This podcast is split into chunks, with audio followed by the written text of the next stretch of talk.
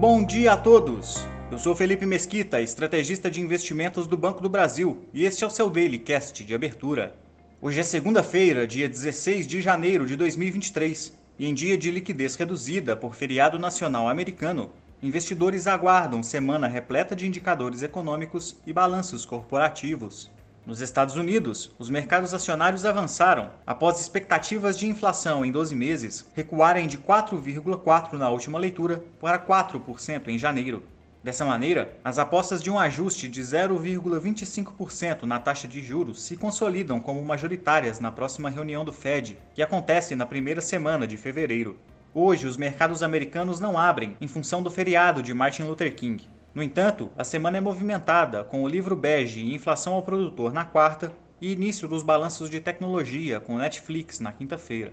As bolsas da Ásia fecharam em alta, na expectativa de dados de produção industrial, vendas no varejo e PIB do quarto trimestre de 2022 da China, que saem na virada do dia. Exceção na região, o índice acionário do Japão recuou 1,14%, à medida que crescem rumores de que o Banco Central do país poderia começar um ciclo de aperto monetário na próxima reunião da entidade, que acontece na quarta-feira.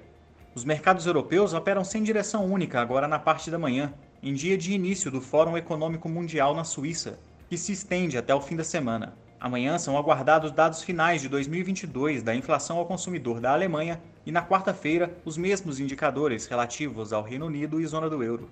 No Brasil, o dólar avançou 0,12%, fechando cotado a R$ 5,11, ainda assim acumulando uma queda de quase 2,5% na semana.